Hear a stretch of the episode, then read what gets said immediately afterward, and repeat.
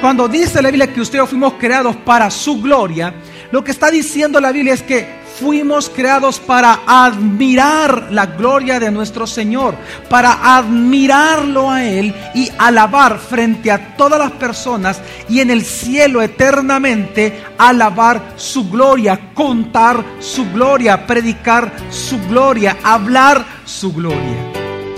Bienvenido a Gracia y Verdad un espacio donde aprenderemos sobre la palabra de Dios a través de las prédicas del pastor Javier Domínguez, pastor general de la iglesia Gracia sobre Gracia. En esta ocasión con el tema La gloria de Cristo. Si hay un deseo que debe de superar a cualquier otro, es el deseo por conocer la gloria de Dios. El Dios único y verdadero, el cual existe, el Dios triuno y al cual nosotros adoramos es un Dios de gloria. Amén. ¿Qué significa que Él sea glorioso? Significa que Él es Dios, que Él es único, que al ser santo Él es aparte de nosotros, Él es distinto a nosotros. No nos podemos comparar con Él, porque Él es distinto totalmente a nosotros. Dios es un Dios glorioso, por cuanto no hay nadie como Él, ni nadie habrá como Él. Solo Él es omnipresente, solo Él es todopoderoso, solo es toda sabiduría. Él es Dios y no nosotros. Si Dios es un Dios de gloria, un Dios glorioso, por cuanto Él es Dios y tiene todos los atributos muy superiores a nosotros, entonces también hemos aprendido de que nosotros fuimos creados para alabar la gloria de Dios, para nosotros poder ver la gloria de Dios, conocer la gloria de Dios. Una vez conociendo la gloria de Dios, podemos entonces nosotros alabarlo a Él en todo su esplendor, en toda su naturaleza, por cuanto fuimos creados para alabar la gloria del Señor. Es lo que dice el libro de Isaías capítulo 43, versículo 7, cuando dice, a cada uno que es llamado según mi nombre y a quien he creado para mi gloria, yo lo formé. Ciertamente yo lo hice. Es que dice la Biblia que a cada uno de nosotros que Dios nos ha llamado, dice que Dios nos ha creado para la gloria de Dios. Es decir, cuando dice la Biblia que ustedes fuimos creados para su gloria, lo que está diciendo la Biblia es que fuimos creados para admirar la gloria de nuestro Señor, para admirarlo a Él y alabar frente a todas las personas y en el cielo eternamente alabar su gloria, contar su gloria, predicar su gloria, hablar su gloria.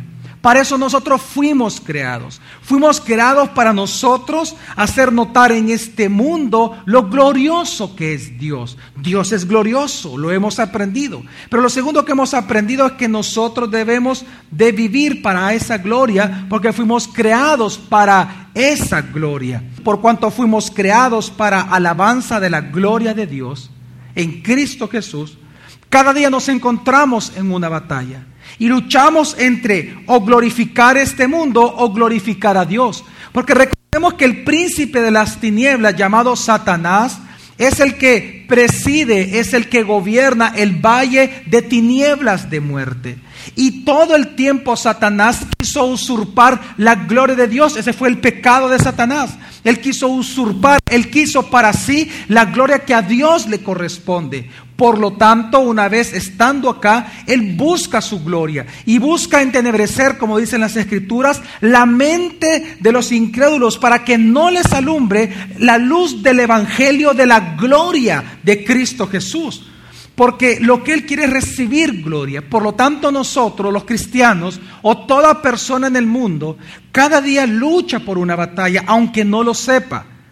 O nosotros hacemos las cosas según los principios y la gloria de este mundo, o lo hacemos según los principios y la gloria de Dios. Pero nosotros debemos de decidir cada día, frente a este mundo de tinieblas, si nosotros queremos glorificar a Dios y no al mundo, y no a Satanás, y no a nosotros mismos, debemos entonces, como luz que somos en Cristo, ser puestos en el candelero y al con nuestras buenas obras a los hombres, dijo Jesús, para que los hombres, viendo estas obras, glorifiquen a nuestro Padre que está en los cielos, dijo en Juan. Es que qué importante es entender que en este mundo de temor, en este mundo de tinieblas, debemos de alumbrar haciendo la voluntad de Dios. Dios es glorificado. Nosotros debemos de, de glorificar a Dios, si queremos hacerlo, debemos de glorificarlo necesariamente en nuestro trabajo. Porque ahí pasamos la mayor parte de nuestra vida. Si usted es una persona que, que duerme eh, ocho horas, usted va a pasar, yo le aseguro, el 60% de su vida útil, es decir, despierto, trabajando. Por lo tanto, hemos de aprender a glorificar a Dios por medio del trabajo. La manera de glorificar a Dios en nuestro trabajo no es que la gente vea nuestro actuar, no. No se predica con el ejemplo, se predica con las palabras. Porque la locura de la predicación es lo que salva a las personas, no la locura de sus actos. Si algo glorifica a Dios, no solamente son nuestros actos, sino que cuando nuestros actos adornan la hermosura del Evangelio que sale de nuestra boca, eso glorifica a Dios. La manera en que nosotros glorificamos a Dios en el trabajo es cuando somos nuestra boca. Es cuando usted y yo comenzamos a proclamar el Evangelio de la gloria de Jesús, de que Cristo es glorioso. No solamente el Dios que hemos creído, sino que en Jesús podemos conocer la gloria de ese Dios, porque Él es Dios, Él es ese mismo Dios. Por lo tanto, nosotros glorificamos a Dios en el trabajo cuando proclamamos el Evangelio sin pena y cuando el fruto de nuestro trabajo, que es el salario, diezmamos y ofrendamos a Dios por medio de Él. Ahora, como estamos en una lucha, en una batalla, si queremos glorificar a Dios, debemos de glorificarlo en el matrimonio. La relación entre un esposo y una esposa debe ser una relación llena de gracia. Que si la esposa o el esposo se han dañado, ambos deben de vivir por gracia, perdonarse por gracia, razonarse por gracia. Porque el matrimonio, el que Dios haya unido a un hombre y una mujer como una sola carne, es para su gloria. Y esta unión solo puede traerle gloria cuando la gente puede ver en una relación matrimonial la relación o el tipo de relación que Dios tiene con nosotros, una relación de gracia. Porque Dios todo el tiempo nos da por su gracia todas las cosas, lo acabamos de leer en 2 Corintios 9. Es una relación de gracia. Aunque nosotros seamos infieles, dice la palabra, Dios permanece fiel. Él es un Dios de gracia. Y es igual en el matrimonio. Aunque el esposo sea infiel, aunque la esposa sea infiel, debe de haber perdón, una relación de gracia. Porque eso es lo que hace que la gente pueda glorificar a Dios al tratar de comprender cómo esas dos personas se pueden perdonar y vivir así. Al ver eso y preguntarse eso, entonces pueden ver ellos cómo Dios nos ama a nosotros. Nosotros glorificamos a Dios cuando a través del sufrimiento nosotros permanecemos en la palabra, cuando perseveramos en Cristo, cuando nosotros nos gozamos en las tribulaciones, Dios es glorificado. Cuando nosotros morimos en la esperanza de la resurrección, morimos en la esperanza de Cristo Jesús, nuestra muerte misma glorifica a Dios. Mi Dios es glorioso. Dios es un Dios de gloria y su gloria consiste en que Él es Dios. Es la suma y la expresión de todos sus atributos lo que consiste su gloria. Fuimos creados para esa gloria. Podemos glorificarlo a Dios de diferentes maneras. Para mí estas cosas son importantes. Pero ya para la vida práctica, para la experiencia con Dios en nuestra vida diaria, necesitamos creer esta verdad, que es el común denominador, es que nadie jamás podrá glorificar a Dios si no glorificamos a Cristo Jesús que nadie va a poder conocer a Dios si no conocemos a Jesús. Usted y yo podemos conocer mucho, mucho acerca de la naturaleza divina de Dios como doctrina. Pero si no vivimos nosotros enamorados y apasionados por conocer a Jesús, nunca vamos a conocer realmente a Dios. Siempre va a ser una doctrina, siempre va a ser una religión, siempre va a ser un concepto que nos llena de orgullo, que nos hace vivir mejor, sí, pero no tenemos una relación de gloria con Él. Porque si algo nosotros hemos de, de, entender y algo nosotros debemos de aprender y de recordar todo el tiempo, es que el único camino para conocer a Dios, para glorificar al Dios triuno, es glorificando a Jesús. Y esto es lo que dice Romanos 16 en el versículo 27. Al único sabio Dios, sea la gloria mediante Jesucristo para siempre. Es que aquí está hablando de la gloria de Dios. Cada vez que usted lea estos versículos, recuerde que esta es su gloria. Su gloria consiste en que Él es único, en que solo Él es sabio. Por eso es que es, la gloria de Dios consiste en la expresión de todos sus atributos. Un atributo es que Él es único. Otro atributo es que Él es sabio. Entonces dice la Biblia, al único sabio Dios sea la gloria. Pero mediante quién recibe gloria? Mediante Jesucristo. Al único sabio Dios, que la gloria sea la gloria mediante Jesucristo para siempre. Amén. Es decir, este Dios de gloria merece que le demos gloria. Amén. Pero la única manera, camino o medio para rendirle gloria a Dios es rindiéndole gloria mediante Jesucristo. Ahora, ¿por qué mediante Jesús, pastor? Porque dice la palabra que Jesús precisamente es el resplandor de su gloria, la expresión exacta de su naturaleza. Esto lo leemos en Hebreos capítulo 1, versículo 3.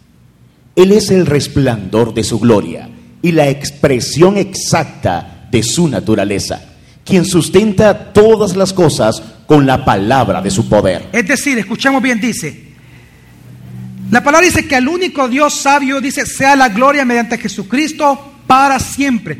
¿Por qué solo a través de Cristo podemos darle gloria a Dios? ¿Por qué? Porque dice la palabra que Jesús, Él es el resplandor de su gloria. Es que hemos de entender una cosa, por favor, y a medida que vamos pasando la enseñanza lo vamos a entender mejor.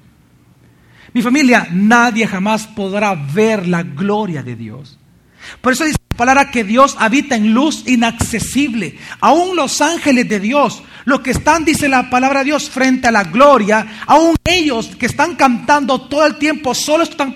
Mire, es tan espectacular esto, porque dice la Biblia que hay ángeles, que lo único que hacen todo el día, todo el tiempo, es decir santo, santo, santo, santo, santo, santo, santo. Solo eso pasan diciendo. ¿Por qué? Porque es la gloria de Dios.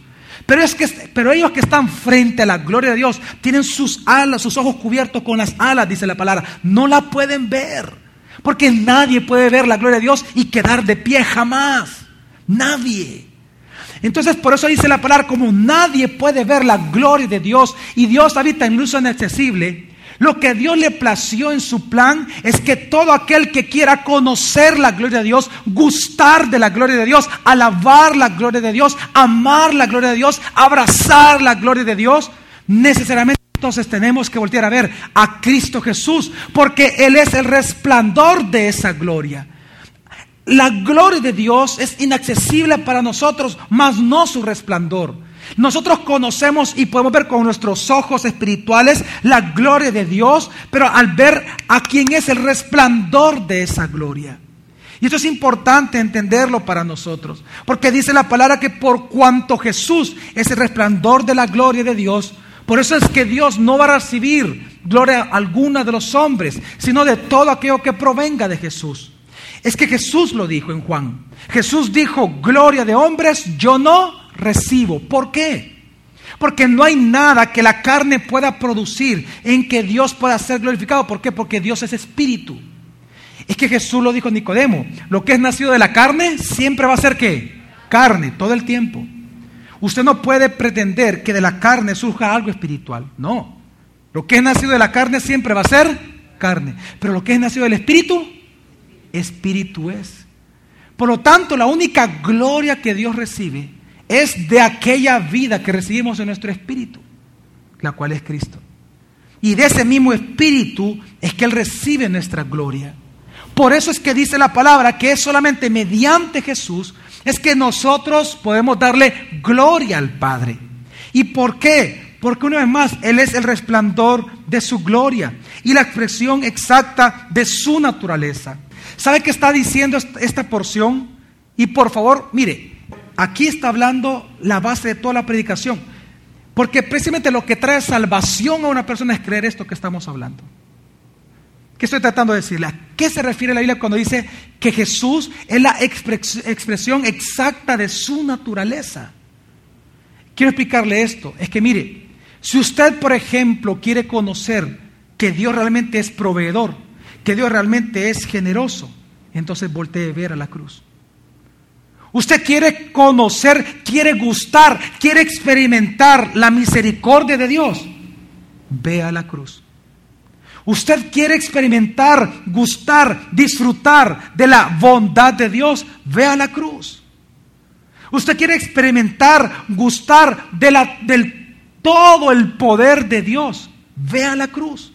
Es que dice la palabra que si usted quiere conocer a aquel Dios que el Antiguo Testamento menciona con claridad todos sus atributos y que mucha gente para en su mente solo es doctrina, pero usted quiere experimentar eso de Dios, entonces tiene que venir a la cruz. Y tiene que rendirse ante Jesús.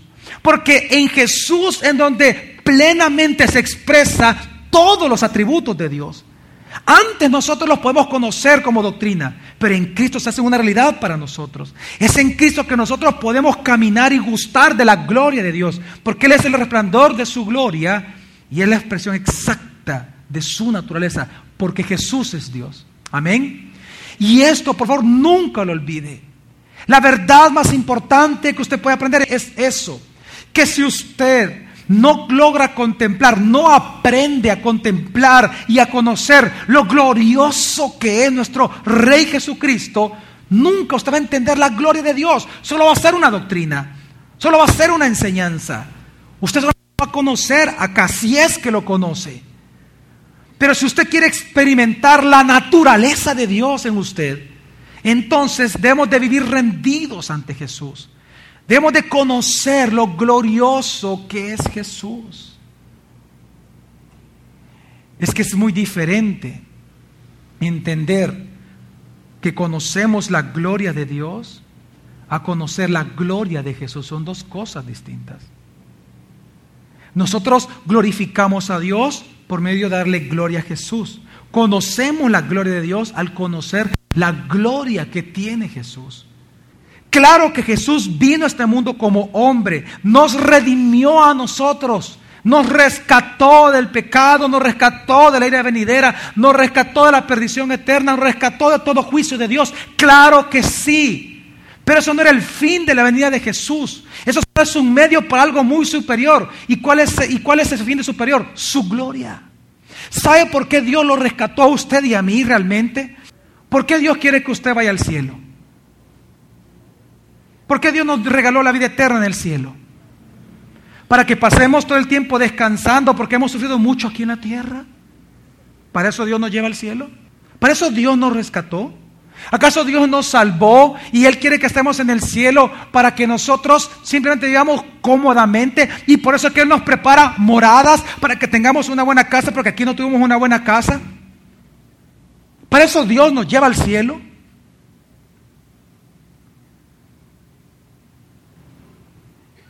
Si algo que nosotros, yo espero que usted nunca vaya a olvidar esto, es que Dios no nos salvó a nosotros por nosotros. Dios nos salvó a nosotros para lograr un fin superior. Y su fin es la exaltación de su propia gloria por toda la eternidad. El día de mañana continuaremos aprendiendo más sobre este tema Gracia y Verdad con el pastor Javier Domínguez es una producción de la iglesia Gracia sobre Gracia. Puedes encontrar más recursos como este en nuestra página web graciasobregracia.org.